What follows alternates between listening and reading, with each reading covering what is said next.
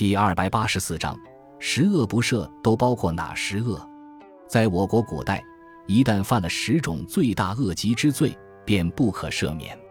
西汉时曾存在大逆不道不敬罪北齐法典，齐律在其基础上总结出了重罪十条，称犯此十者不在八义论述之限。到隋朝时，因为统治者信奉佛教，在《开皇律》中对北齐所列的十条重罪稍作增益之后，引入佛教十恶业的说法，形成了十恶不赦的说法。具体是：一曰谋反，此被视为十恶之首；二曰谋大逆，指毁坏皇家宗庙、陵墓和宫殿等；三曰谋叛，指背叛朝廷；四曰恶逆，指殴打甚至谋杀祖父母、父母、伯叔等尊长。五曰不道，指杀别人一家三口以上或肢解人，以及用巫蛊害人。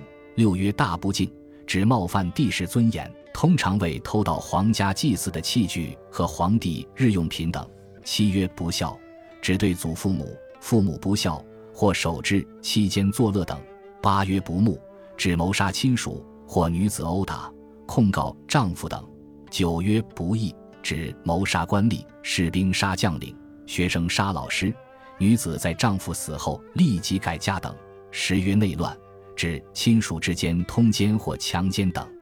隋朝之后的历代都将这十条罪写在法典最前面，以示严重，并规定不得赦免。可以看出，十恶之罪是因为直接危害了封建专制制度的君权、父权、神权、夫权等核心权利，才会如此不可饶恕。